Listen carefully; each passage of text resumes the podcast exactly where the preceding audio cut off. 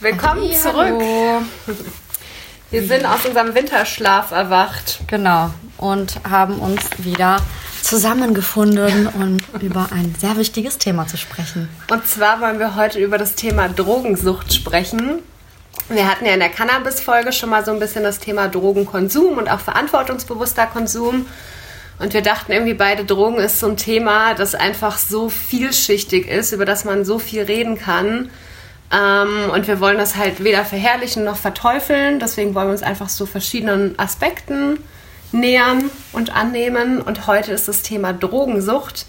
Und wir haben uns natürlich gedacht, es ist nicht so cool, einfach nur über betroffene Menschen zu sprechen, sondern haben heute jemanden eingeladen, der mit uns sprechen will. Und wir sind schon ein bisschen aufgeregt, weil es unsere erste Folge mit Interviewgast ist. Ähm, magst du dich einfach mal selber vorstellen? Ja, hallo, grüßt euch. Ähm, ich bin Mo, bin 26 Jahre alt, Polytox. Ähm, genau, bin jetzt seit drei Jahren clean. Meine erste Clean-Phase war von äh, 2015 ähm, bis Anfang, also nee, bis Mitte 2015. Und ähm, meine Therapie war von ähm, Ende 2017 bis äh, Mitte 2018, also ein halbes Jahr. Genau. Ja. Ja, gut. Bist ja schon voll ins Thema eingestiegen. Ja. Willst du vielleicht mal kurz zur Aufklärung äh, erklären, was Polytox eigentlich heißt, für die Leute, die das nicht wissen? Ähm, Polytox heißt ähm, mehrere Konsummittel. Also bei mir war es zum Beispiel ähm, Alkohol und Cannabis waren so die Hauptkonsummittel und ähm, die Partydrogen, die gängigen drei Partydrogen waren dann auch äh, immer mit fröhlich mit dabei. Genau. Okay. Ja. Also du hast sozusagen eine Suchtkarriere in jungen Jahren durchgemacht und hast dann mit Therapie angefangen. Genau, Und bist genau. jetzt clean seit drei Jahren. Ja. Voll stark. Ja. ja, und herzlich willkommen, Mo, auf jeden Fall. Ich habe direkt noch mal eine Frage. Du hast dich ja jetzt selber als Polytox bezeichnet. Ähm, Finde ich spannend, weil es gibt ja wirklich super viele Begriffe. Ne? Es gibt ja Leute, die sagen dann, ich bin trocken oder man sagt über andere Leute, es sind ja auch oft Fremdzuschreibungen irgendwie, dass man sagt, süchtig, alkoholkrank, abhängig, was auch immer. Ähm, wie ist denn so deine Einstellung zu diesen Begriffen und warum hast du jetzt das Wort Polytox für dich verwendet und würdest du auch noch was anderes verwenden? Also in erster Linie bin ich suchtkrank. Äh, Polytox ist dann so ein bisschen die medizinische Einordnung, um einfach klarzumachen, von welchen Suchtmitteln. Ähm, genau. Und ja, meine Einstellung dazu ist, dass ich äh, suchtkrank bin und das, weil es halt nicht gebunden ist an das Suchtmittel, sondern äh, eine Krankheit ist, äh, die in jeden Bereich meines Lebens halt eingreift. Cool, ja, ich finde das total wichtig, weil ich glaube, man kann halt mit Begriffen auch viel stigmatisieren. Also ich finde zum Beispiel auch immer, wenn ich irgendwie höre, jemand ist alkoholkrank oder so, dann das hat für mich direkt so was Stigmatisierendes und Negatives. Deswegen, ja, finde ich das auch einfach sehr wichtig und ich glaube, man sollte da auch einfach mehr mit Menschen ins Gespräch gehen, die ihre eigenen Erfahrungen haben und gucken, was die auch zu sagen haben. So, und deswegen haben wir dich ja auch heute hier. Genau. Schön, ja. Du hast eine mega spannende äh, Geschichte zu erzählen, in die du gleich auch mal einsteigen kannst, wenn du magst. Und entlang dessen wollen wir dann gleich auch noch mal ein paar ja, gesellschaftliche Fragen klären, wenn wir darüber geredet haben. Aber erstmal würden wir sagen, kannst du vielleicht erzählen, wie so deine, also wie du quasi an die Drogen gekommen bist, was deine ersten Erfahrungen waren, wie es dann weitergegangen ist, wann du erkannt hast, dass du süchtig bist und so weiter. Vielleicht mal so ein Abriss deiner Geschichte. Also dazu muss man sagen, ich bin gebürtiger Berliner, ähm, bin auf, hier aufgewachsen, äh, geboren und aufgewachsen. Ähm, genau, das heißt, dass ich auch relativ früh ähm, mit, mit Kiffen und Zigaretten auch ganz normal in der Stadt halt äh, groß geworden bin. Hat so angefangen mit 15, äh, schwierige Phase gehabt, weil meine Eltern sich geschieden haben. Und ähm, ja, dann ging es eigentlich relativ schnell. Kurz vorm 15. Geburtstag, das erste Mal am Tacheles gewesen. Und es war so damals noch, äh, auch noch zu meiner Zeit, so der gängige Jugendtreff äh, in dem ehemalig besetzten Haus. Und den ersten Joint geraucht, ähm, kurz darauf äh, das erste, die erste Packung äh, Zigaretten äh, gekauft, äh, weil kein Geld für Gras da war und ähm, auch schon davor natürlich Erfahrungen mit Alkohol gemacht, aber dann noch die ersten Abstürze gehabt, ähm, um dich auszutesten. Ähm, nur, dass bei mir das Austesten ein bisschen länger gedauert hat äh, als, als bei anderen. Genau, und dann eigentlich jedes Wochenende ähm, in Anführungsstrichen Party gemacht, aber halt äh, das Party war eher konsumieren. So, genau. Also erstmal nur Cannabis und Alkohol sozusagen. Mit also 15. hauptsächlich, hauptsächlich, okay. genau, ja. ja. Also du hast dann angefangen und hast dann direkt losgelegt, so warst dann quasi jedes Wochenende dabei. Genau. Mhm. Also das war wirklich von äh, Freitag nach der Schule mhm. ging es eigentlich schon los, ein Bierchen oder kurz mal nach Hause und dann auf den Abend schon gewartet und wann geht's denn los und dann ähm, mit den mit den äh, Leuten getroffen und äh, dann meistens so die erste Zeit erst selber wirklich halt Tacheles oder dann Homepartys und dann halt auch immer wirklich äh, fast bis es nicht mehr ging, halt irgendwie gesoffen, Samstag dasselbe und äh, Sonntag dann ausgekomert, wie man ja. so schön sagt, ja. Genau. Ja, gut. Also das kenne ich jetzt auch noch von meiner Jugend, muss ich sagen. Das kenne ich so mit auch. 15 ist, glaube ich, so eine klassische Zeit, wo ja, diese ja. Saufzeit einfach ist. Mhm. Ja, und ich glaube, also ich hatte gerade so, als du das erzählt hast, mir auch so ein bisschen die Frage gestellt, das war, wahrscheinlich hat man da auch noch überhaupt gar kein Suchtpotenzial oder so gesehen, ne, weil es mhm. einfach was Normales ist dass mit 15, 16, 17 die Leute einfach auch mit Komasaufen anfangen. Also wir mhm. hatten das damals noch mit diesen 50-Cent-Partys. Ja.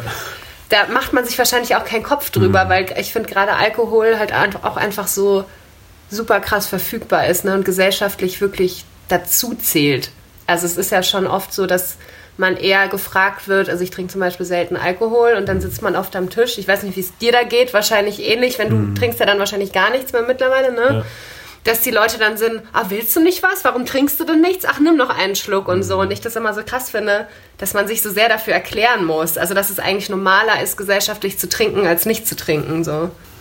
Wann ähm, kamst du dann das erste Mal mit äh, chemischen Drogen in Berührung? Das war so mit 17, Anfang 17, kurz vorm ja, 17. Lebensjahr.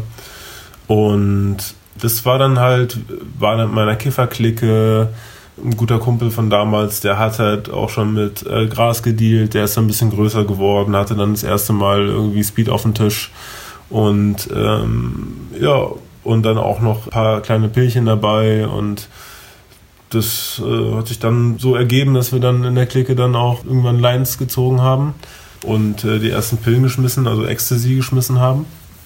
Auf damals waren es noch Drum Bass Partys vornehmlich. Äh, genau so, so war das, ja. Und wann hattest du das erste Mal so den Moment, wo du gemerkt hast, oh, ich glaube, jetzt könnte es problematisch werden? Oder ging das erst mal jahrelang und du dachtest Spät. immer so, yay, alles total cool, ich habe viel Spaß? Also mit 18 war ich zwei Wochen mal in so einer, also in einer Charité in Spandau, äh, war ich in so einer psychosomatischen Behandlung. Aber also mir ging es dann auf einmal super gut. Also weil ich nicht konsumiert habe in den zwei Wochen, aber es war mir halt nicht bewusst. So, und ähm, dann habe ich halt noch fünf Jahre relativ, äh, in Anführungsstrichen, entspannt äh, weiter konsumiert. Und mit 21 war so das erste Mal, wo ich wirklich so, hm, nicht so die schönen Momente hatte und wo ich da wirklich intensiver darüber nachgedacht habe. Genau. Kannst du vielleicht noch mal kurz beschreiben, welches Ausmaß das hatte? Weil ähm, es ist so oder so so, dass äh, bei den unter 18-Jährigen sind es, glaube ich, nur, Moment, ich habe die Zahl rausgesucht, 1,2 Prozent ähm, aller unter 18-Jährigen, die sozusagen in den letzten zwölf Monaten chemische Drogen konsumiert haben, mhm. laut dem äh, Drogenbericht, der quasi im November 2019 rausgekommen ist. Ähm, das ist ja so oder so schon eine sehr niedrige Zahl. Mhm. Aber kannst du vielleicht noch mal ein bisschen beschreiben, welches Ausmaß das bei dir hatte zwischen 17 und 21, damit wir halt so ein bisschen besser nachvollziehen können, wie der Konsum bei dir aussah? Ja. Also so mit 17, 18 hat es das erste Mal auch angefangen. Naja, nee, eigentlich schon vorher. Aber äh, da wurde es auch intensiver. Dann wurde auch unter der Woche getrunken. Ansonsten war es wirklich, also ich kann von 15 bis 17 kann ich ehrlich gesagt wirklich kein Wochenende sagen, wo ich nicht konsumiert habe. Also das ist nie vorgekommen ähm, außer vielleicht einen Tag am Sonntag so. Ähm, ansonsten halt immer breit ähm, und besoffen und auch während der MSA-Zeit, was so äh, auch mit 15 war, war halt auch eigentlich jeden, also jeden Tag nach der Schule bekifft. Wenn andere lernen, habe ich gesagt, ich gehe lernen, aber war kiffen.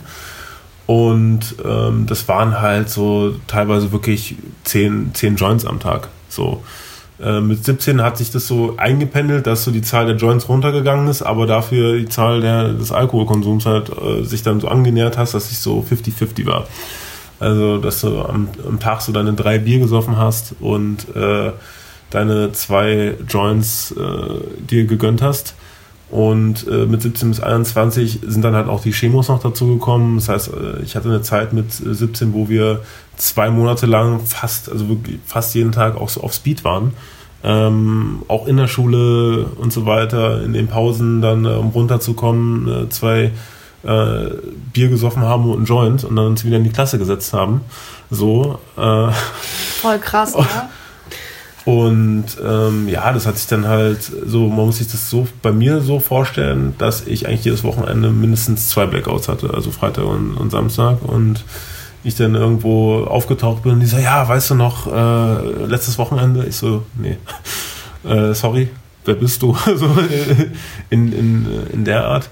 Das, das hört sich lustig an, aber so nach einer gewissen Anzahl, also mich hat mal eine Therapeutin gefragt, äh, ja, wie viele Blackouts hatten sie? Weil man daran äh, so ein bisschen festmachen kann, ähm, was so im Gehirn los ist.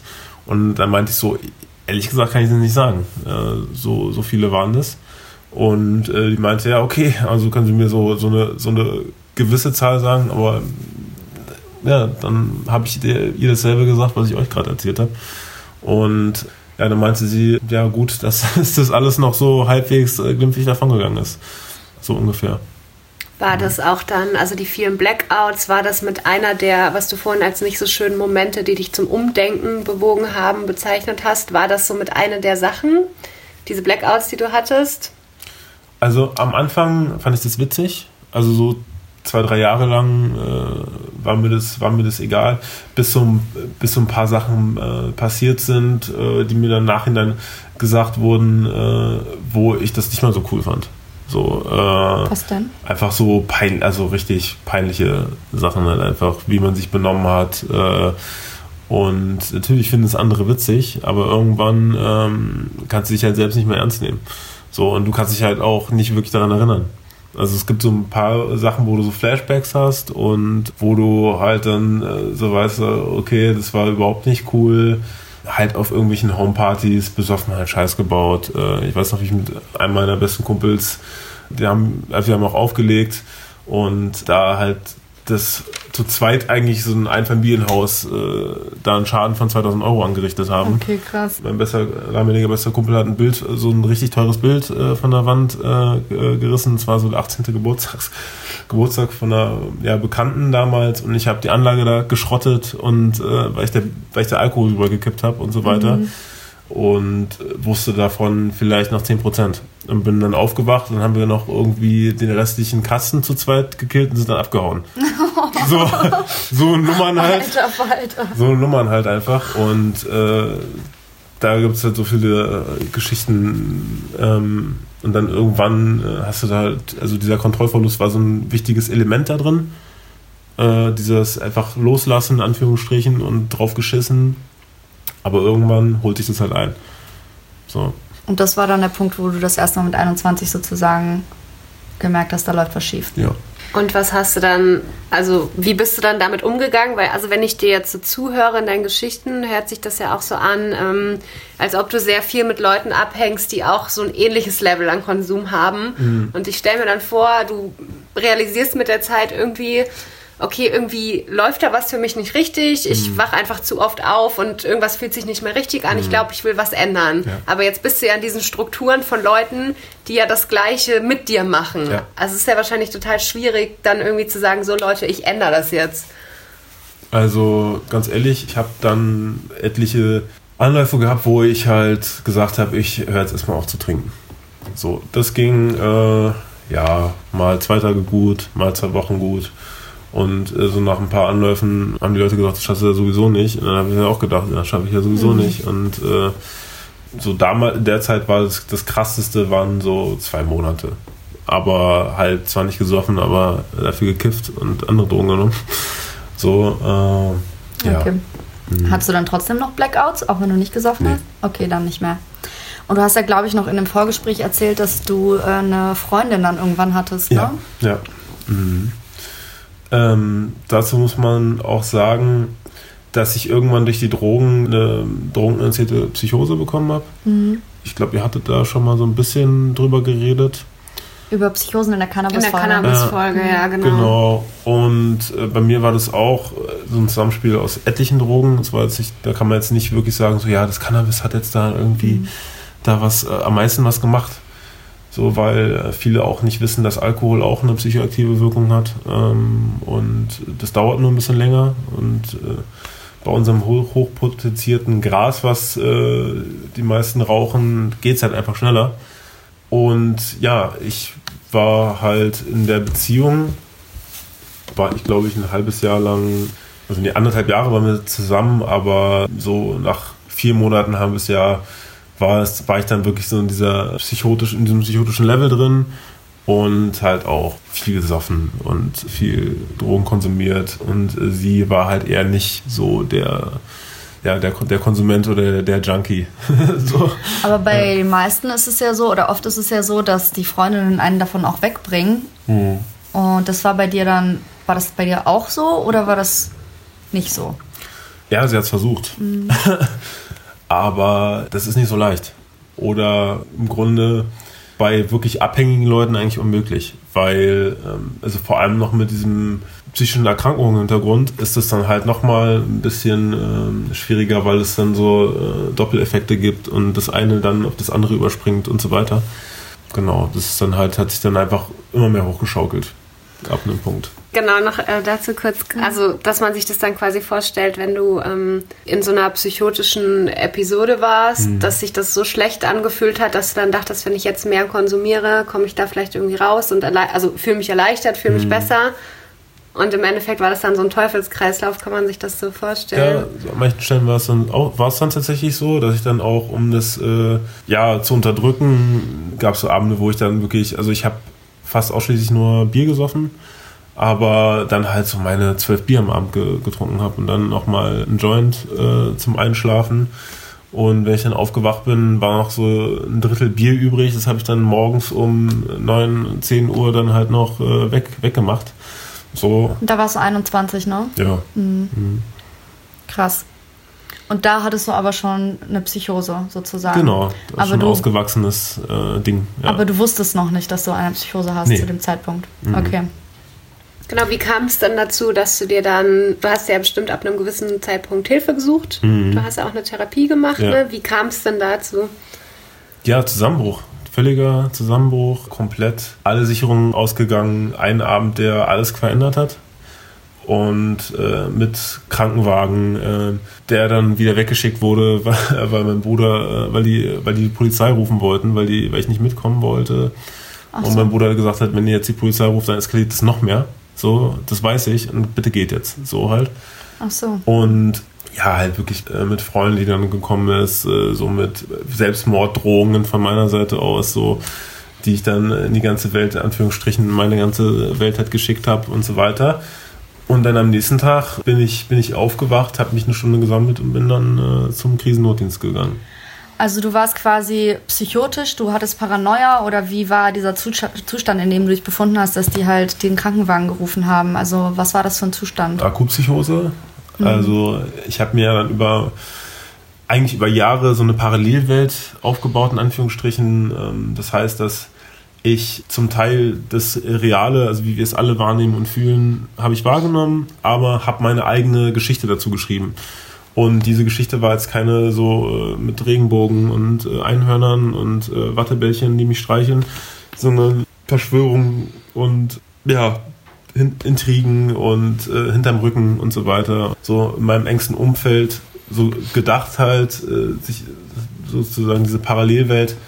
Und ähm, das hat sich dann halt äh, hochgeschaukelt und ja, ist dann halt in dieser Implosion geendet und zum Glück nicht in der Explosion. Ja. Also dass du quasi gedroht hast, dass du dich selbst umbringst und nicht ja, die anderen genau, sozusagen. Genau, Weil, genau. weil du dir in deinem Kopf zusammengesponnen hast, dass die anderen sich gegen dich verschworen Ja, haben. ja, genau. Okay. Ich finde es gerade total krass, ich überlege gerade, wie stark du gewesen sein musst in dem Moment, wo du so eine krasse psychotische Episode hast, dass mhm. dieses ganze Drama mit dem Krankenwagen passiert und du dann am nächsten Morgen sagst, so, ich stehe jetzt auf und ich gehe jetzt zum Drogennotdienst. Also das muss man ja auch erstmal hinkriegen, ne? Mhm. Da selber hinzugehen. Also ich hatte ja auch schon, ähm, ich war ja auch schon in der Psychiatrie so mhm. und ich weiß, wie schwierig dieser Schritt ist und ich habe mich damals eher also mit einem Freund dahin fahren lassen, weil ich mhm. selber auch nicht so richtig klar kam und dann jetzt deine Geschichte so zu hören nach diesem nach dieser Implosion dann zu sagen, ich gehe da jetzt selbstständig hin. So was war da los in deinem Kopf? Mhm. Ich finde das gerade total krass beeindruckend, muss ich sagen. Äh, ja, Lehre war da ganz viel und äh, so ein Ding, ja, wenn ich jetzt nichts mache, dann äh, ist halt jetzt, äh, war es das so in Anführungsstrichen. Dann kann ich auch weiß ich nicht, von der Brücke springen oder äh, halt komplett sagen, dann, ähm, dann weiß ich nicht, dann gebe ich mich halt irgendwie in irgendeiner Form halt auf. Ähm, und da war halt so der kleine Reiz da, so, nee, das will ich nicht. Also das will ich dann doch nicht. Also ich will mich dann nicht komplett aufgeben. Und äh, ich glaube, dass ich, ähm, dass es einen Weg gibt. Also ich will es nicht Hoffnung nennen, weil es da kein, weil da keine war, aber da war halt so ein Impuls da, so mach irgendwas. So, egal was, mach irgendwas. Mhm. Ja. Ich habe mal so einen sehr schönen Satz über ähm, Suizid oder Suizidgedanken gelesen. Der ging irgendwie so, dass wenn man einen Wunsch nach Tod, also nach dem eigenen Tod hat, dass mhm. es ganz oft nicht der Wunsch ist, tatsächlich zu sterben, sondern das Leben, so wie man es gerade im Moment hat, zu verlassen. Mhm. Und das, ja. Mhm. Ja. Und wie ging es dann weiter? Dann ging es so weiter, äh, Suchtberatung, das erste Mal in einer Selbsthilfegruppe, wo ich auch einen meiner engsten, also auch einen sehr engen Freund äh, kennengelernt habe und damit halt auch noch ein paar andere Leute kennengelernt habe, mit denen ich immer noch Kontakt habe. So die ersten wirklichen therapeutischen Erfahrungen. Damals habe ich noch Therapie abgelehnt. So, das war meine erste Clean-Phase, ein halbes Jahr. So, genau. Mhm. Okay, cool. Dann war es ein halbes Jahr clean. Ja. Es gibt ja sehr viele, ähm, ich weiß nicht, wie das bei dir war, es gibt ja sehr viele Therapieansätze, wo man komplett clean sein muss, um eine mhm. Therapie machen zu dürfen. Was ist denn deine Einstellung dazu? Weil ich glaube, das ist ja nicht immer realistisch, ne? Dass man clean ist. Also ich glaube, manchen Menschen kann auch geholfen werden oder man kann schon anfangen, therapeutisch zu arbeiten, bevor sie clean sind und gemeinsam darauf hinarbeiten. Das wäre jetzt so meine Überlegung schwierig. Ich glaube, wenn ich noch konsumiert hätte, wäre das nicht gegangen. Und ich habe diesen Zusammenbruch gebraucht. Das war wie so ein, so ein Nulleffekt. Also da waren diese, es war nicht weg, also die Parallelwelt war nicht weg, aber die Parallelwelt war kurz hinter einem Vorhang. So. Und ohne das wäre das, glaube ich, nicht möglich gewesen. Ähm, bei anderen kann es möglich sein, aber das ist immer Sucht ist Sucht, egal wie viel man konsumiert oder ob man Wochenendtrinker ist oder jeden Tag, das macht keinen Unterschied. Aber so bei manchem Grad vom Konsum ist es schwierig, da auch überhaupt durch, durchzudringen. Und ähm, da ist auch diese Selbstorganisation, die du brauchst und diese Motivation, irgendwo hinzugehen, überhaupt zu einem Termin zu erscheinen. Also dann gehst du vielleicht zum ersten Termin. Aber wenn du dann äh, nach dem Termin äh, zum nächsten Späti fünf Meter gehst und dir eine Flasche Wodka holst oder dir irgendwo an der Ecke Crystal Meth oder Heroin knallst, dann gehst du nicht am nächsten Tag oder am übernächsten Tag zum Termin. Mhm. So, das ist nicht möglich. Wenn du aber, weiß ich nicht, in Anführungsstrichen willst auch nicht verhaben, so ein bisschen high bist oder am Abend davor irgendwie zwei Bier getrunken hast, dann ist es noch okay. Die Erfahrung habe ich auch gemacht, halt, dass, dass du gemerkt hast, dass Leute zur Selbsthilfegruppe gekommen sind und die waren clean.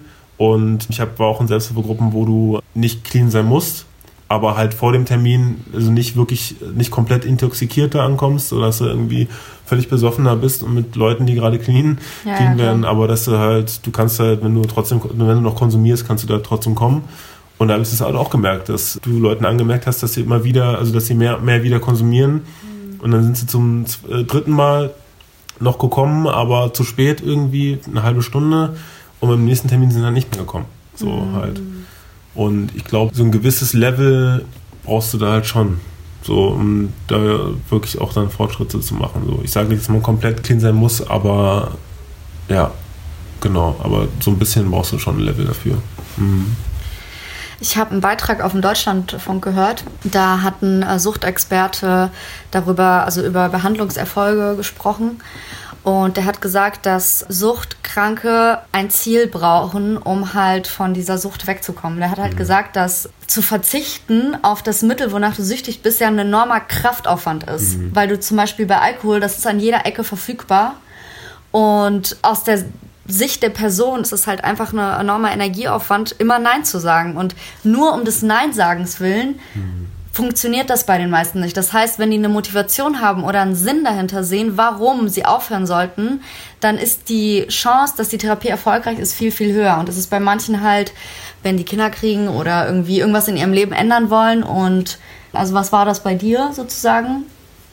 Naja, es war tatsächlich dieses, also das erste Mal war das wirklich dieser, ähm, dieser Nullpunkt. Mhm. Und äh, der Gedanke, da will ich nie wieder hin. Mhm. So.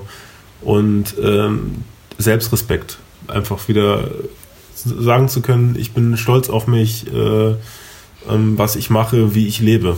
So, das waren so die äh, ersten beiden Faktoren. Wie ging es denn dann weiter für dich? Also du hast ja jetzt gesagt, dein Bruder war auch dabei mhm. ähm, und du hast das ja auch irgendwie relativ öffentlich gemacht in deinem Freundeskreis. Ja. Ähm, wie sind die dann damit umgegangen? Hast du dadurch auch Leute verloren? Wie hat sich das so entwickelt danach? Ich habe es dann auch aufgemacht, natürlich. Auf der einen Seite, weil viele es dann auch irgendwo mitbekommen haben, ähm, auf die eine oder andere Weise. Na, der, der Schritt, diesem, was ich vorhin sagte, diesem Selbstrespekt, ist ja auch äh, dazu zu stehen.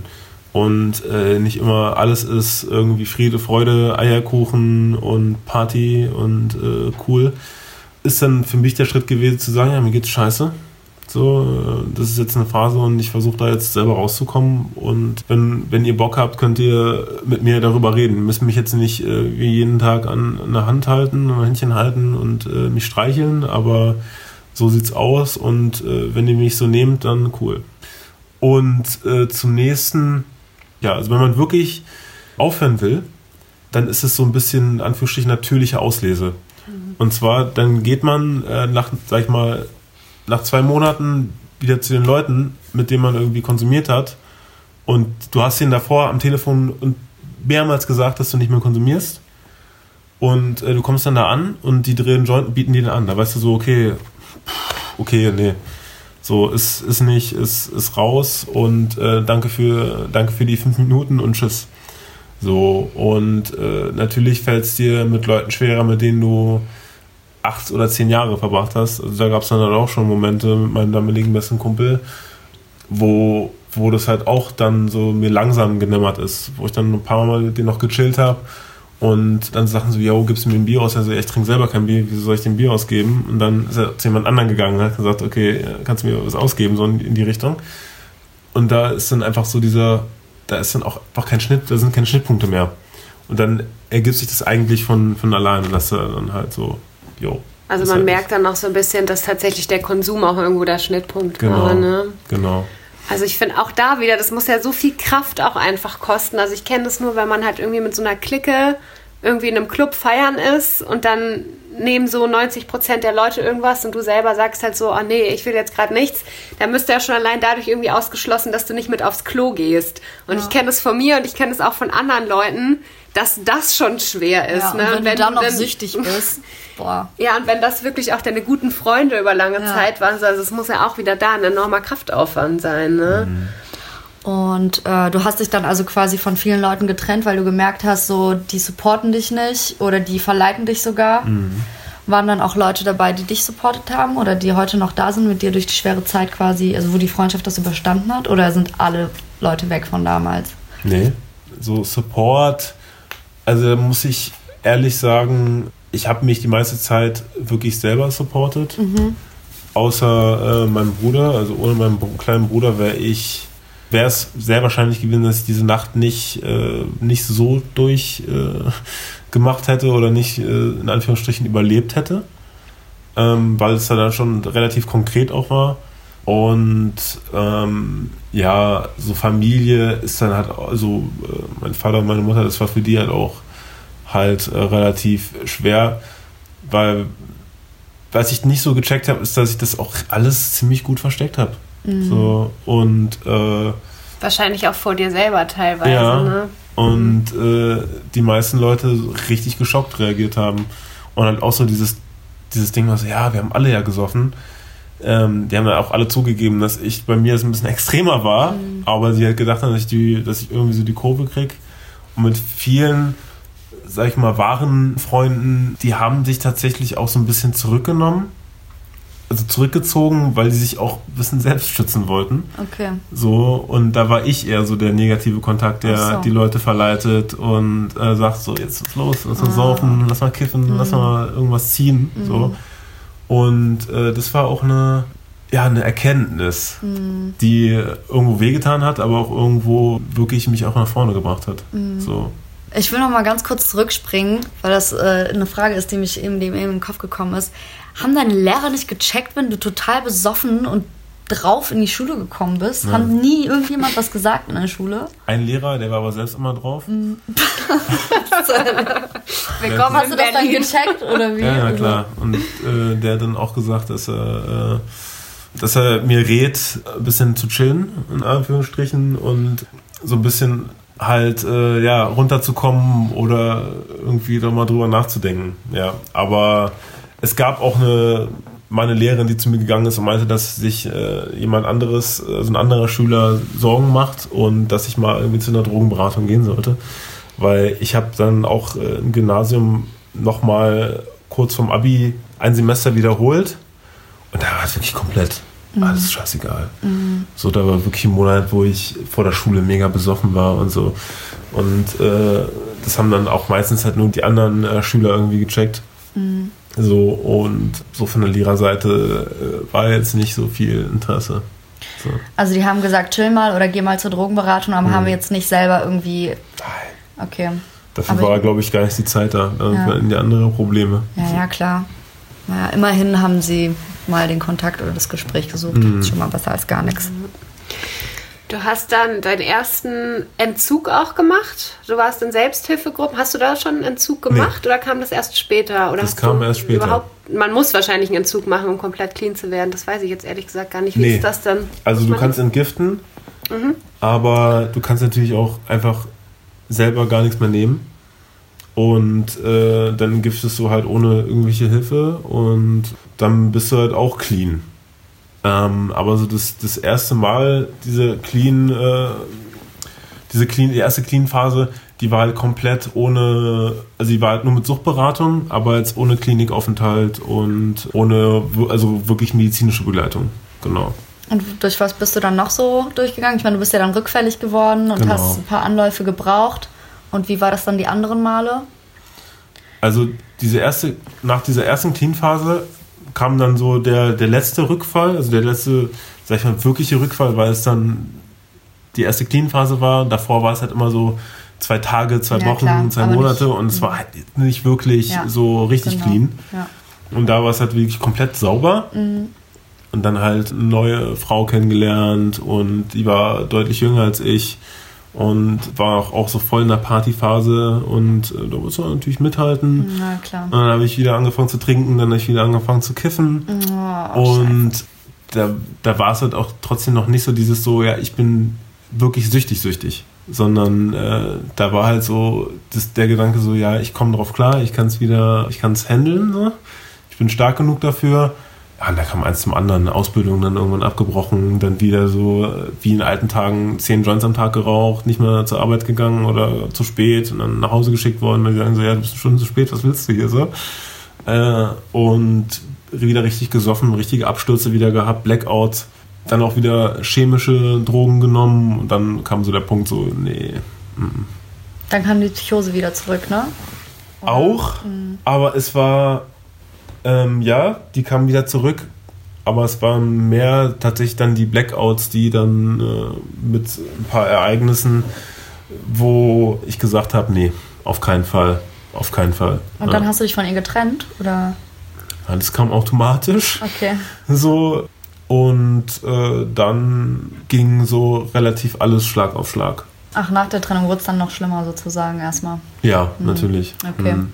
Und danach hast du quasi das ganze Programm dann nochmal durchlaufen mit ähm, Entzug und Therapie und Selbsthilfegruppen und seitdem bist du dann jetzt auch. Das richtige Programm, genau. Mhm. Und ja. seit drei Jahren bist du jetzt clean ja. und hast es einmal durch. Offiziell seit dem 17. Januar, genau. Mhm. Und wie fühlst du dich? Ja, congratulations, auf jeden Fall mega krass. Ja, ja voll. Ähm, jetzt habe ich meinen Faden verloren. Nicht so schlimm. Ich kann auch ähm, was fragen. Ja, wie fühlst du dich jetzt? Also wie ist es jetzt für dich? Ist es jetzt äh, generell, ne, auch was wir ja vorhin schon hatten, so wo immer du eigentlich hingehst, Alkohol hast du sowieso, gekifft wird super viel mhm. und chemische Drogen sind ja in Berlin jetzt auch relativ leicht zugänglich, ne? Ja. Wie ist das für dich? Ich habe das ja inzwischen, also wie vorhin du auch erwähnt hast, in meinem Freundeskreis weiß es eigentlich jeder. Das heißt, egal mit wem ich wohin gehe, die wissen so, okay, ähm, wenn der irgendwann anfängt, sich komisch zu verhalten oder sowas, dann nehme ich den mal beiseite. Aber auch die merken auch, wenn ich irgendwo bin, dass ich bestimmt bin und dass ich, wenn ich merke, ich gehe, also ich gehe auch, muss dazu sagen, ich gehe auch viel tanzen, also in Anführungsstrichen viel. Natürlich nicht jedes Wochenende, aber schon so alle drei Monate. Das ist für mich schon häufig. Und da gehe ich dann rein wenn ich merke, also ich habe bezahlt, gehe in den Club, merke so, pff, nee, ich habe Bock gehe ich wieder raus. Also da ist ja nicht so, ja, ich habe jetzt Geld bezahlt, ich muss jetzt, nee, da gehe ich sofort wieder raus. Wenn ich äh, in einer Bar bin, trinke ich meine, trinke ich meinen Kiba, meinen Apfelsaft, äh, fühle mich gut dabei und äh, respektiere die anderen, die da äh, sich, sich einen antrinken und das ist ja okay. So und äh, bei meinen Freunden ist dann Respekt. Ich habe Freunde, die kiffen. Ich habe auch Freunde, die komplett auch clean sind äh, das auch alles durchgemacht haben. Und für mich ist wichtig diese 50-50-Mischung. Also ich könnte nicht, weil ich da, äh, sag ich mal, zu, zu freaky bin, ich könnte nicht äh, ohne tanzen gehen, wüsste ich nicht. Also da, das brauche ich halt schon. Und ich finde es auch schön, da Leute zu haben, die sich halt irgendwie gehen lassen. Ähm, gruselig wird es dann, dann nur, wenn äh, ich halt Leute sehe, die abstürzen. Aber da muss ich dann auch ehrlich sagen, dass es für mich eher so ein, so ein Ding ist so, yo, das bist nicht du. Mhm. so, äh, genau. Mhm. Kommst du manchmal in Versuchung? Oh, das ist schon, also eigentlich fast nie. Okay. Also, das finde ich auch äh, krass. Also ich habe mir das am Anfang, also als ich aus der Therapie rauskam, habe ich mir so ein Intensivprogramm äh, gegönnt. Dann bin ich direkt zum, also wirklich am nächsten Tag bin ich zum Feine Sahne Fischfilet-Konzert gegangen und äh, war dann so vor der Columbia-Halle und dachte mir so, oh nee, stimmt, Punks oh nee, die saufen, Bier duschen, mm. mhm. so. Und dann bin ich da rein. Nach fünf Minuten habe ich die erste Bierdusche bekommen, habe gemerkt, dass ich mir nicht das Gesicht abgeleckt habe und habe gesagt, so, sondern einfach so abgewischt oder so, okay, du gehst jetzt mal ein bisschen nach hinten. Und da habe ich dann halt schon gemerkt, okay, läuft. So. Und dann auch tanzen gewesen und da habe ich nicht wirklich Suchtdruck gehabt. Also bei mir kommt es eher in so ganz komischen Situationen. Wenn irgendwie ähm, jemand in die U-Bahn kommt und mega so richtig übel nach Alkohol riecht, was eigentlich abstoßend ist. Weiß nicht, wieso das so bei mir ist, aber das ist so, mh, mm, so vielleicht doch so ganz oh strange. Ja, so wirklich. Das ist echt ein bisschen weird. Und das ist, das ist, dann eher so, auch dann eher im Nachhinein wieder so abstoßend. Ja. Also wenn ich irgendwie tanzen gehe, dann bin ich so fokussiert auf mich ja. und auf äh, so, hab mir die eigentlichen ähm, ähm, Essenzen wieder erarbeitet. Also ich gehe nicht in einen Club, wegen den Drogen, sondern wegen der Musik. Und so ist es bei Konzerten oder in Bars. Gehe ich nicht in Bars wegen dem Alkohol, sondern wegen der Atmosphäre, den Gesprächen und so weiter. So. Also ich habe ja auch oft irgendwie manchmal das Gefühl, ähm, also wie gesagt, ich kenne in meinem Umfeld ganz viele Leute und ich hatte auch mal so eine Phase, wo ich ja relativ moderat halt irgendwie mal beim Feiern einfach was konsumiert habe. Und ich denke, das kann ja durchaus auch Spaß machen, aber ich finde, man kommt ganz schnell ähm, in so eine Stimmung rein oder auch in, in Menschengruppen rein, wo halt wirklich nur noch konsumiert wird, um Sachen zu unterdrücken, um Sachen nicht zu fühlen und dann schlägt es halt irgendwann um. Und das Spannende ist ja auch, wir hatten uns ja auch für den Podcast tatsächlich überlegt, ob wir eigentlich ein Vierergespräch machen und noch eine Person mit einladen, die so relativ regelmäßig konsumiert und darauf ganz gut klarkommt. Und hatten dann da irgendwie so ein, zwei Leute und die sind dann aber auch abgesprungen, weil sie gesagt haben, bei näherem Reflektieren haben wir gemerkt, eigentlich unterdrücke ich schon ganz schön viel mit meinem Konsum und so richtig kann ich nicht mhm. dafür stehen. Äh, Dass der unbedenklich ist. Genau. Ne? Ich finde es mega krass. Also jetzt habe ich gerade so einen Moment, wo ich es voll krass finde, ähm, was, du, was du sozusagen leistest, weil ähm, so mir, mir fällt es total schwer. Also für, für mich kommt es gar nicht in Frage, nüchtern feiern zu gehen. Weißt du, was ich meine? Also das außer ich bin da, um da zu arbeiten, ähm, aber ich habe das irgendwie schon ein paar Mal hinbekommen, da jetzt nichts zu trinken und auch nichts zu rauchen, aber ich glaube, dass es für total viele Menschen auch einfach schwierig ist. Es ist halt so ein soziales Ding, ne? Also das ist schon krass, dass du da einfach so diese Feierkultur oder diese Partykultur, die halt so eng verzahnt ist mit Konsum von Substanzen, dass du geschafft hast, das zu entkoppeln für dich mhm. selber. So, wie hast du das gemacht? Gibt es da irgendeinen Tipp? Also ich bin so reingegangen. Mhm. Ich bin so reingegangen, habe gesagt, okay, jetzt bist du clean, mhm. ähm, du liebst es tanzen zu gehen mhm. und du schaust jetzt erstmal, warum es so ist. Mhm.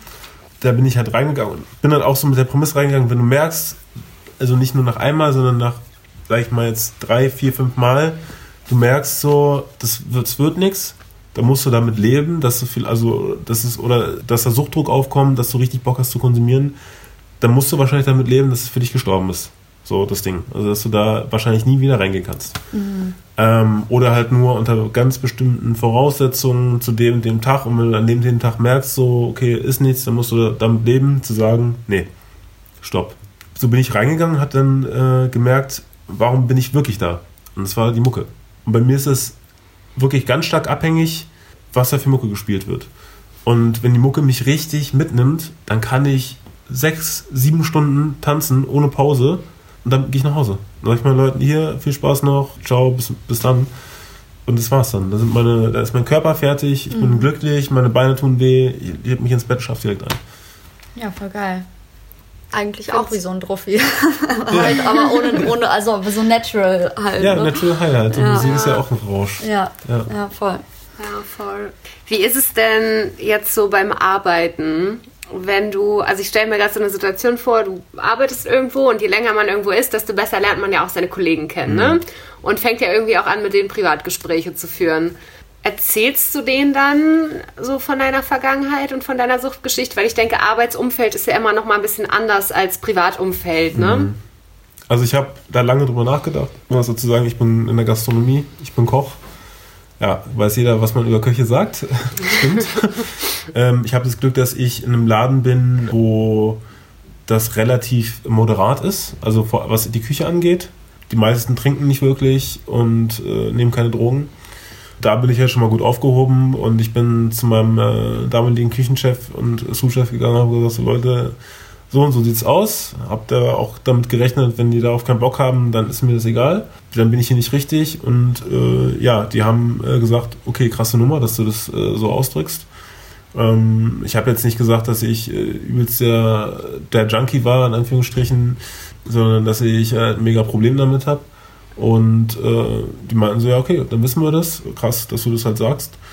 Und äh, die nehmen mich da auch in Schutz. Also wenn da irgendjemand äh, vom, vom Server, das finde ich da auch ein bisschen, also auf der einen Seite finde ich es süß, mhm. auf der anderen Seite so, yo, ich, ich kläre es immer für mich selber, weil das für mich immer so ein Push ist, jedes Mal Nein zu sagen. Also für mich ist das nicht zu einem zu einem Ding der Ermüdung geworden, sondern zu einem äh, Selbstbewusstseinsaufbau. Mhm. So, inzwischen habe ich jetzt so ein Level erreicht, wo das einfach Nein, Nein ist aber wenn jetzt jemand vom Service reinkommt und sagt so, ey, yo, Mo, willst du ein Bier?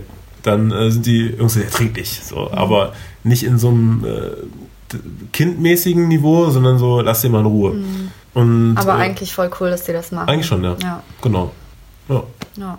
Ich kann auch an der Stelle nochmal wieder sagen, ich finde das so cool und so mutig und ich glaube auch, dass gerade mit so Thema psychische Erkrankungen, Sucht, deine ganze Geschichte, was du da mhm. erzählst, mhm. dass das so schön ist und so stark und so wichtig vor allem auch, dass du halt wirklich offen damit umgehst, weil ich glaube, dass das auch ein Vorbild für andere Menschen sein kann. Also ich habe auch noch mal so ein paar Zahlen recherchiert und das ist ja echt, ich glaube, man geht ungefähr von 1,7 Millionen Menschen aus, die jetzt nur Probleme mit, also alkoholabhängig sind. Das ist jetzt nur Alkohol, ne? Wir mhm. reden, es gibt ja noch viel, viel mehr Drogen. Und was mich irgendwie krass erschrocken hat, war, ähm, dass es wohl, das war so eine Studie von äh, 2017, ungefähr 2,3 Millionen Kinder gibt, die in Haushalten leben, wo mindestens ein Elternteil Probleme mit Alkoholkonsum hat. Mhm. Und ich glaube, das ist halt auch das ist vielleicht auch nochmal tatsächlich für Männer ein bisschen schwieriger, über so ein Thema zu sprechen und über psychische Erkrankungen zu sprechen. Und dass es ganz, ganz wichtig ist, dass das aufgebrochen wird. So, weil wenn man, es gibt ja wirklich viele Menschen, die ein Problem damit haben und wenn aber niemand darüber spricht, so dann also wie, wie soll man dann auch an Hilfe kommen? Ne? Und ich glaube oder ich würde mir wünschen, dass das einige Leute inspiriert, da mhm. auch einfach offener drüber zu sprechen. Bei mir ist das so, wenn man sich mit dem Thema Drogen auseinandersetzen will, dann hast du halt im öffentlichen Diskurs so zwei Herangehensweisen. Das eine ist halt so, Drogen sind so ganz ganz böse, ganz schlimm, gefährlich für den Körper, machen abhängig. Und dann hast du halt so diese neue Forschung, äh, wie zum Beispiel LSD, Ketamin, MDMA quasi zum Einsatz kommen können, um Angstzustände, Depressionen zu heilen und so. Mhm. Wenn man Podcasts anhört, dann hast du ganz viel solche Geschichten wie die jetzt gerade, also persönliche Geschichten, was ich richtig cool finde, diesen Ansatz. Aber wenn du persönlich mit Leuten sprichst, die konsumieren, dann ist das Thema Sucht, obwohl es ja eigentlich offensichtlich auf dem Tisch liegen sollte, halt kein Thema. Weißt du, was ich meine? Also es wird viel zu selten, also bei, in meinem Umfeld zumindest, mhm. viel zu selten offen darüber gesprochen, dass man selbst oder der, der eigene Konsum vielleicht problematisch ist, weißt mhm. du? Und ich würde mir halt einfach eine viel offenere Debatte irgendwie dafür wünschen mit äh, meinem Umfeld auch so. Und deswegen finde ich das halt voll cool, dass du so offen damit umgehst. So. Ja, ich denke genau. generell eine offenere Debatte in beide Richtungen. Also auch wenn man so Richtung Microdosing schaut oder generell so Cannabis-Legalisierung. Es ist halt wirklich so, wie du sagst, es gibt diese beiden Stränge, entweder so total pro oder total kontra, ja. aber man sollte sich halt einfach mal ein realistisches Bild verschaffen. Ja. ja. Gut, ähm, wenn du jetzt so auf deine Geschichte zurückblickst, was würdest du sagen, dass du für die Legalisierung von Drogen bist, aller Drogen, bestimmter Drogen oder wie stehst du zu der Gesetzeslage? Also ich finde, so eine Diskriminierung hilft nicht weiter, sondern man muss das schon aufmachen, aber man muss auch ganz viel präventiv ähm, da arbeiten, weil äh, vor allem bei Jungs, sage ich mal, so dieses Potenzial da ist, äh, man muss irgendwie Bad Boy sein und äh, so, hier, guck mal, ich habe ein bisschen Speed am Start, was geht so, ja. Äh, das kann ganz schnell in diese Richtung gehen und ich finde, Legalisierung ist der richtige Weg, aber wirklich mit viel Sozialarbeit und viel in Schulen äh, da machen. Und man hat, gemerkt, man hat ja gemerkt, dass in den Ländern, wo das legalisiert wird, da ist halt eine Kriminalisierung passiert. Man nimmt äh, viel äh, Shit von der Straße, gibt den falschen Leuten, so muss man auch immer differenzieren noch natürlich, aber man nimmt den falschen Leuten auch so ein bisschen Macht, weil der Drogendealer ist eine sehr machtvolle Person im Leben von Konsumenten und das finde ich halt wichtig. So. Und ich wüsste nicht, wie mich das beeinflusst hätte, muss ich ehrlich sagen. Aber ich glaube, wenn es überall zu haben ist, dann ist dieses Ding so, ja, ich kann ja immer noch mit 21 mal probieren. So, es ist ja da. Und wenn du irgendwo auf einer Party bist und so heimlich so der erste Joint, so mit 14, 15, hast du, oh krass, der Joint, lass mich mal ziehen. Also das ist viel mehr, da ist viel mehr Anziehung da, wenn es in so einem Schatten äh, ist in so einer Verborgenheit. Das vergleiche ich immer ganz gerne mit äh, irgendwie Mein Kampf oder der, so dieses Nazi-Ding so. Dass wenn was unter, unter den Teppich gekehrt wird, ist es ja nicht weg. Mhm. Es ist ja da und es gibt ganz viele Leute, die gucken unter den Teppich, aber halt ohne einen Leitplan, ohne irgendwie eine Schablone, sondern mhm. da ist viel, viel mehr Potenzial, äh, in die gefährliche Richtung zu gehen. Das ist ja, da ist ja bei mir das ja ähnlich gewesen. Okay. Was denkst du darüber, Marina? Findest du, dass, äh, ich meine, über Cannabis haben wir jetzt gesprochen, aber findest du, chemische Drogen sollten legalisiert werden oder LSD? Mm, also ich kann mich ja eigentlich dem anschließen, was Mo gesagt hat. Und ich denke auch, ich bin ja selber gerade in der Prävention tätig, zwar zu einem anderen Thema und ähm, habe mich auch in letzter Zeit sehr viel mit Prävention an sich beschäftigt weil das auch oft kritisch gesehen wird, weil du in der Prävention ja immer Dinge, also du legst ja fest, was richtig und was falsch ist. Also du guckst ja in die Zukunft und sagst, was möchte ich nicht erreichen, von einem Standpunkt, wo das noch nicht eingetreten ist. Aber ich denke trotzdem, man muss sich halt angucken, was ja, man, man muss halt schon eine Art von richtig und falsch festlegen, so sonst kann ich nicht präventiv tätig werden. Und ich denke, das sollte aber ein bisschen realistischer gemacht werden, weil an sich ist ein Verbot ja auch Präventionsarbeit, aber für mich total sinnlose Präventionsarbeit, weil da hat sich jemand hingestellt und hat gesagt, diese Art von Drogen sind böse. Und wie wir auch, ich finde, bei dir jetzt irgendwie ein bisschen gesehen haben, Alkohol war ja genauso im Spiel und hat ja mhm. genauso negative Wirkungen gehabt und Alkohol ist ja aber legal. Also ich denke auch so, wann immer es da ist, werden die Leute hinschauen. Und das ist besser, wenn es in einem geschützten Rahmen stattfindet. Also ich, wenn ich als Sozialarbeiterin irgendwie tätig bin, dann habe ich ja auch noch mal einen anderen Rahmen, wenn was legal ist, mit Klienten darüber zu reden, als wenn das immer illegal ist. So, weil auch selbst wenn ich in meiner Rolle als Sozialarbeiterin bin, habe ich halt, ähm, ich habe eine persönliche Einstellung, aber ich habe ja auch einen gewissen Auftrag, den ich erfüllen muss. Und das bewegt sich halt auch in meinem rechtlichen Rahmen und den kann ich als Privatperson scheiße finden, aber irgendwie muss ich mich trotzdem in diesem Rahmen bewegen und ich glaube, wenn man da einfach mehr Spielraum hat, dann erleichtert das allen Beteiligten den Umgang. Mhm. Und es bricht halt vor allem auch dieses Tabu auf, dieses immer nicht drüber reden und auch dieses, was du meintest, so dieses Bad Boy-Image. Und dann ist es total cool, wenn man Drogen hat. Ähm, ich glaube, das wäre schon ganz gut, wenn das einfach diesen Reiz nicht mehr hätte. Und wenn man sich halt dann wirklich überlegt und sagt, wenn man es legalisiert, das ist ja, glaube ich, auch das, was die Grünen fordern, dass es dann wirklich ab einem gewissen Alter und man kann das nur an gewissen Stellen kaufen, es ist mit gewissen Auflagen verbunden. Da kann ja auch eventuell gerade bei Cannabis vielleicht sogar weniger Schaden entstehen, wenn das Gras vorher geprüft ist, als wenn ich das irgendwie beim Dealer um die Ecke kaufe. Und dann weiß ich genau, welche psychoaktiven Substanzen wie wirken. Und ähm, so ist es ja auch mit medizinischem ja. Cannabis, dass das ähm, auf dich eingestellt wird. Und mhm. eine Sorte kann eine Psychose auslösen, bei der anderen ist es nicht der Fall. So, und deine Muskeln werden aber trotzdem entspannt dadurch. Also ich glaube, dass wenn Drogen legalisiert werden, dass dann der Konsum wahrscheinlich erstmal zunehmen würde. Und das ist ja nicht das Ziel dessen, wenn man die legalisiert. Aber andererseits, und das sieht man ja jetzt zum Beispiel auch bei Alkohol, also der Alkoholkonsum geht immer weiter zurück.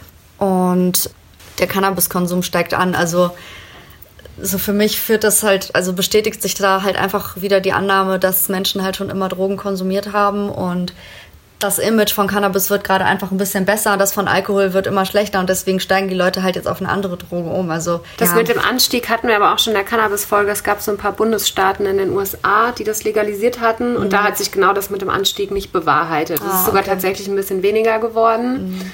Und ich glaube auch, ich finde es sowieso immer schwierig, weil du hast ja eine ganz hohe Dunkelziffer, wenn irgendwas illegal ist. Stimmt, ja. Deswegen, ich mhm. glaube, das so. Ich finde das auch total komisch. Also ich meine, diese Zahl hier, ne? Hier steht ja, dass ähm, bei diesen Surveys von, ähm, von dem Drogenbericht, dass quasi nur 1,2 Prozent der unter 18-Jährigen und 2,3 Prozent der über 18-Jährigen in den letzten zwölf Monaten äh, Drogen konsumiert haben sollen. Ich finde, also das ist die gibt es ja schon seit Jahren, die Berichte, und es bewegt sich immer bei den, bei den chemischen Drogen immer so in diesem Rahmen in den letzten Jahren, aber das ist so eine niedrige Zahl. Und wenn man mal reinguckt, wie viele Menschen Drogen nehmen, also bei mir in der Peer Group zumindest kann ich mir das gar nicht vorstellen, aber naja, das ist auch nur mein persönlicher Eindruck. Gut. Wenn das jetzt Leute hören, die jetzt nach der Folge sich denken, hm, vielleicht sollte ich meinen Konsum mal überdenken. Und wenn das Leute hören, die Angehörige oder Freunde, Familie, wie auch immer in ihrem Umfeld haben, wo sie denken, der Konsum ist problematisch. Was würdest du den Leuten raten? Also, wenn der Konsum problematisch ist, finde ich, kann man erstmal drüber reden, weil, ähm, oder versuchen drüber zu reden, weil so bei einem problematischen Konsum immer noch, sage ich mal, so die Gegebenheiten da sind, erstmal mit, mit Gesprächen was zu machen und äh, wenn man dann merkt, es ist mehr als problematisch, es ist in, in einem Abhängigkeitsding, habe ich da zwei Meinungen oder äh, ja, Tipps. Es klingt vielleicht ein bisschen hart, aber wie gesagt, bei mir hat echt dieser Zusammenbruch geholfen. Und was ich jetzt bei fast jedem, äh, jedem Süchtigen gemerkt habe, ist so, ja, dieser Satz, so dieses, ohne diesen Knall, ohne diesen Fall, ohne dieses wirklich auf die Fresse fliegen, aufs Brutalste, wäre ich niemals die ich niemals clean geworden. Und für Angehörige, so schwer es auch äh, klingen mag, aber ja, ist ein gewisser Maßen loslassen. Weil das Ding ist, du kannst jemanden, der 24-7 Drogen konsumiert, den kannst du nicht, den kannst du von außen, das geht nicht. Das muss von wirklich vom tiefsten Innern kommen, dieser Wunsch, ich will clean sein, aus den und den Gründen. Und nicht so, ja, du musst clean werden, weil sonst äh, trenne ich mich oder sowas. Ach so, nee, klar. Also so manchmal ist Liebe tatsächlich, geht es. Also wenn jetzt irgendwie du äh, zehn Jahre mit jemandem verheiratet warst oder meinetwegen auch drei Jahre und die Liebe, dein Leben, die Liebe deines Lebens und du hast Kinder mit oder was auch immer, oder das hat wirklich so eine richtige Anziehung und äh, die sagt oder er sagt, so ich, ich gehe, ansonsten, ansonsten war es das. Sieht man zum Beispiel bei Stephen King, das hat was gebracht. Der hat dann gesagt, so, okay, yo, okay, ohne dich will ich nicht, dann gucke ich mal. Äh, und das kann auch funktionieren, aber das ist nicht die Regel. Das ist wirklich nicht die Regel und da sollte man das wird dann nur noch verzerrter, wenn man da von außen mit aller Gewalt versucht, da irgendwas zu rütteln. Das wird ganz komisch und wirkt eher rück, also rückwirkend, also ähm, rückläufig. Mhm. Also das ist dann eher so ein Rückzug und noch so ein äh, noch mehr irgendwie in die Sucht verfallen, weil man sich weniger wert fühlt oder was auch immer da dazu kommt. Und ähm, ja, einfach versuchen dann trotzdem irgendwo da zu sein, falls dann doch irgendwie von demjenigen eine Rückmeldung kommt, oh, könntest du mir irgendwie helfen? Und aber nicht so dieses alles für den machen oder dem Geld geben oder so, sondern äh, wenn da irgendwie kommt, ja, kannst du mir Geld geben oder so, ist, nee, ich gehe gerne mit dir zur Suchtberatung, ich bring dich, fahre dich gerne in die Therapie oder sowas halt. Aber halt nichts, dass für die Leute, die was mit Co-Abhängigkeit anfangen können mit dem Wort, dass man es vermeidet. Also es ist schwierig, ich bin auch schon mal in so einem co-abhängigen Verhältnis gewesen. Meine damalige Freundin war in einem co-abhängigen Verhältnis mit mir. Und das ist alles nicht so leicht, wenn Gefühle im Spiel sind oder. Also, dass die dich dann unterstützt bei deiner Sucht oder wie? Oder ja, das, das passiert dann. Okay. Also, dass es dann aber auch so psychisch auch abhängig wird. Mhm. So, ähm, dass sie dann drüber weg sieht und mhm. äh, dass du dann halt. Das kann so weit gehen, dass dann die Leute, die dich lieben, dir die Drogen besorgen nur damit, weil sie denken, sie helfen dir damit. Mhm. Also so weit kann es dann auch gehen. Oder dich decken bei der, bei der Polizei oder so halt. Und dir das alles ermöglichen, weil aus, aus dem Grund, weil sie dich lieben. So. Und das kann halt ganz schnell zum Selbstläufer werden. Und das ist halt mega, mega gefährlich. Und da halt wirklich so dieses, dieses Loslassen, dieses, okay, ich kann dir jetzt nicht helfen, wenn du irgendwas brauchst, bin ich da. Aber mit bestimmten Regeln halt auch trotzdem. Und das ist mega schwierig, aber this is the way, sag ich mal. Okay. Äh, Alles klar. Ja. Ich habe keine weiteren Fragen. Doch, ich habe noch eine Frage. Okay. Ähm, ist jetzt vielleicht, wird jetzt vielleicht sehr philosophisch, mhm. aber hattest du jemals das Gefühl, auf Vorurteile zu treffen oder stigmatisiert zu werden? Oder dass einfach generell eine Sucht mit Stigma verbunden ist? Also zum einen ist meine Frage, so hast du persönliche Erfahrungen damit gemacht und zum anderen ist meine Frage, wie empfindest du das gesellschaftlich und würdest du dir da irgendwas anders wünschen? Hm, das ist eine sehr spannende Frage und das, was ich gemerkt habe, ist das Ding, wie du damit umgehst. Das sind die 100 Prozent, wie es auch reflektiert wird von anderen Leuten. Wenn du mit einer Einstellung reingehst, so, ich bin süchtig, leb damit, nimm mich so, wie ich bin oder lass es sein, ähm, so eine Einstellung reingehst und keine Vorurteile vor dir selber hast. Weil ich kenne ganz viele Leute, die sagen, ja, ich bin süchtig und ich versuche mein Bestes, die sich selber in so einer Opferrolle sehen. Da hast du gleich so eine äh, Angriffsfläche, wo die anderen Leute sagen, ja, hahaha, ha, ha, so halt. Mhm. Aber wenn du halt mit, mit einer erhobenen, erhobenen Hauptes irgendwo hingehst und sagst, so, ja, ich bin süchtig, das ist mein Leben und jetzt erklär mir, du bist besser als ich, in Anführungsstrichen, so, mhm. sind die Leute auch so, okay, Respekt. Und ich habe eher die Erfahrung gemacht, dass, weil ich dieses, in Anführungsstrichen, dieses selbstbewusste Auftreten halt habe, dass die Leute dann anfangen, äh, so, so, Sachen zu sagen, so, ja, ich müsste ja auch mal ein bisschen gucken. Und ich dann so, mhm. nee, das, nee, so, so will ich, das will ich gar nicht bei Menschen auslösen. Mhm. Sondern ich will einfach, dass sie sich wohlfühlen und dass es so ein Respekt ist. Und ich habe die Erfahrung gemacht, dass es, also eigentlich fast zu 99 Prozent, dass durch, durch meine Art, wie ich mit, mit mir selber umgehe, das auch zu ja, 99 Prozent so reflektiert wird und da diese Angriffsfläche da gar nicht da ist. Aber es ist doch voll gut, wenn du Leute anregst, über ihren eigenen Konsum nachzudenken, oder? Aber es sind so Situationen, mhm. wenn ich irgendwo tanzen bin. Ah, okay. Dann willst du nicht die darüber Leute reden. so ja. mega drauf sind. Ja, ja, und ich ja, dann. so, ja, warum nimmst du nichts? Und ich so einfach so mhm. sage so, ja, ich habe da keinen Bock drauf, mhm. war zu viel, reicht. Mhm. Dann so, ja, stimmt, ich müsste auch mal dieses Digi, so. Kannst du jetzt leider auch nicht Was ist los? Also, so, warum bist du hier dann so ja. in, in Sachen? Äh, da bin ich halt wirklich egoistisch. Mhm. Und ähm, diese ganzen Sachen, die, äh, warum ich das so nach, das noch nach außen trage, ist nicht, weil ich irgendwie, also ich finde es sehr gut, dass, dass es so ist, ähm, dass es vielleicht auch andere inspiriert, aber das habe ich, muss ich ganz ehrlich sagen, das habe ich nicht gemacht, um irgendwie Jesus zu spielen, ja, sondern das habe ich aus rein egoistischen Antrieb gemacht. Und zwar wirklich nur dieses so, äh, das mache ich für mich, um mich zu schützen. Also ich gebe das nach außen, dass ich gar nicht äh, mich erklären muss. So, warum trinkst du jetzt nicht? So, so äh, wieso? Sondern da haben die Leute gar keinen, die können nicht, also die, die wissen dann, okay, der, der macht nicht, der ist, das ist unumstößlich. So. So, und äh, da schütze ich mich einfach mit. Das äh, macht auch irgendwie, also wenn, wenn das halt so eine Situation ist, wo jemand im Club ist und drauf ist, dann macht es halt auch voll keinen Sinn, weil ich hatte das schon ein paar mhm. Mal, dass ich dachte so, ich habe jetzt gerade voll das tiefe Gespräch mit jemandem und wir so endlich komme ich so an den, an den Kern der Sache, was ich mhm. schon vor lange denke und wir tauschen uns aus über, über die Sucht oder über die Probleme des, der Person und dann wussten die einfach nichts mehr davon, als sie wieder nüchtern waren, weißt du? Das ist so, ja, also kann ich voll verstehen, dass du da total abblockst. Ja.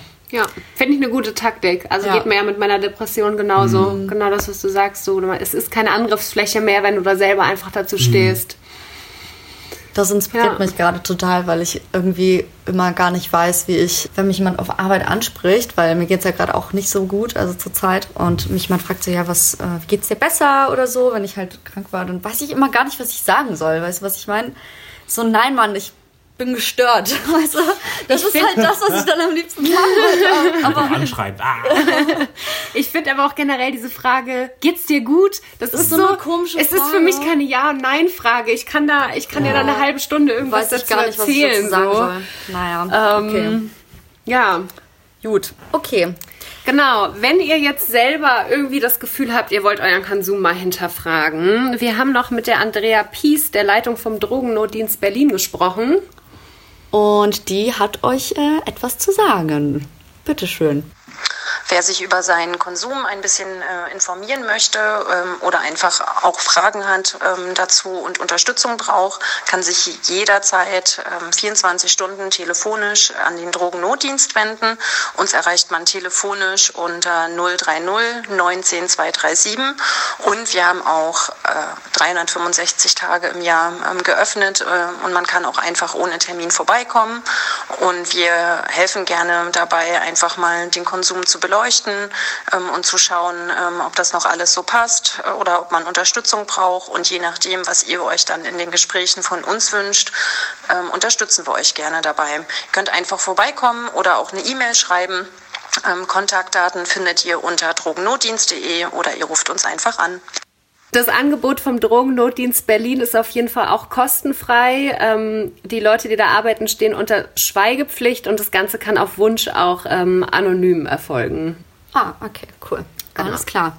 So, ihr Lieben, folgt uns auf Instagram und hinterlasst uns eine Nachricht, eine, eine Bewertung bei iTunes. Ihr findet uns bei Instagram auf chilliges.gelaber. Mich findet ihr unter marini.ella. Und mich findet ihr unter Maria Madonna mit zwei Unterstrichen vorne und hinten.